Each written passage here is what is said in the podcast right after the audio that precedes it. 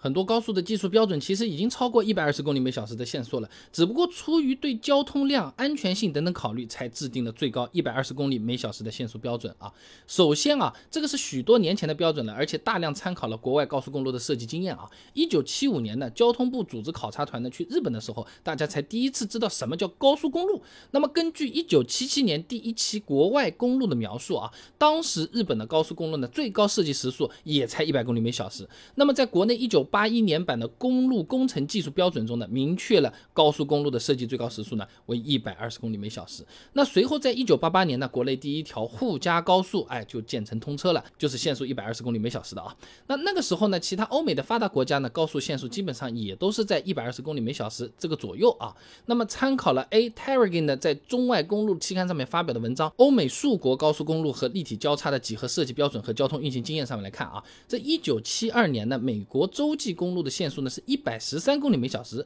少部分的高速呢允许最大限速为一百二十八点七公里每小时。欧洲的各个国家呢基本上也是参考美国的限速的，法国一百十，英国一百十三，荷兰一百二十。说人话啊，当时制定一百二十公里每小时的限速，已经是属于先进的和国际持平的标准了啊。那么之所以国内把限速定在一百二十公里每小时呢，除了参考国外的标准，还是结合了我们国家交通量的这么一个考虑的啊。那么参考一九八一年蒋华在北京。工业大学学报上发了篇文章啊，漫谈我国现代化公路建设问题。上面说啊，根据欧美的经验，呃，当交通量极限值为每车道每小时通行两千两时呢，一百到一百二十公里每小时呢是最合理的速度范围，既能满足通行效率，又能保障安全。那么在一九八零年的时候呢，中国的机动车其实并不普及的，一级公路的交通量其实很少的。以京密公路举个例子啊，平均每天通行。只有八千四百五十二辆啊，一共有三条车道，也就是说每条车道每小时哎通行一百十七辆。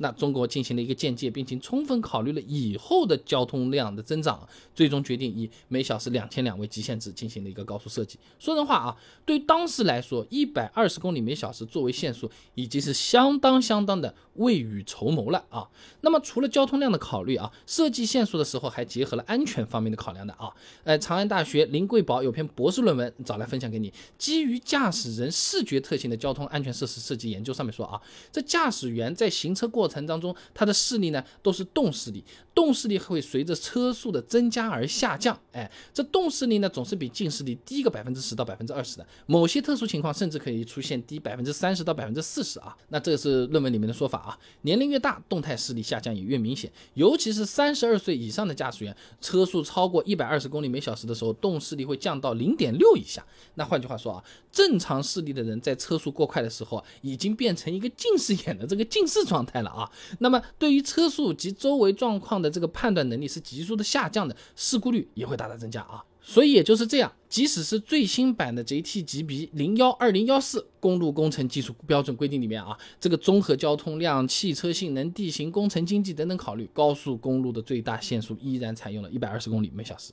哎，但是设计时速最高一百二十公里每小时，不代表我们的高速最高只能承受一百二十公里每小时的限速啊！北京工业大学王立金的硕士论文分享给你，《高速公路限速与运行速度的关系研究》上面说啊，这许多高速路段的技术条件呢，已经能够达到限速高于一百二十公里每小时所需要的水平了。那么在综合考虑设计指标啊、路侧环境啊、行车条件等等，哎，在设置了满足安全行车条件的这个安全设施和速度控制的设施之后呢，完全是可以把限速适当的提高。以适应公路车辆的实际速度需求啊！你比如说，目前还在建的，呃，杭绍甬高速是以限速一百五十公里每小时为标准进行建设的。当法规允许之后呢，还，可以将高速的限速提高到一百五了啊！总的来说呢。国内高速公路的限速不超过一百二十公里每小时，不是路不够好，很多高速实际上是能够承担更高的限速的，只不过是出于安全和实际交通量的考虑，才把这个限速控制在了一百二以内。哎，人吃不吃得消？呃，车子的量吃不吃得消啊？对吧？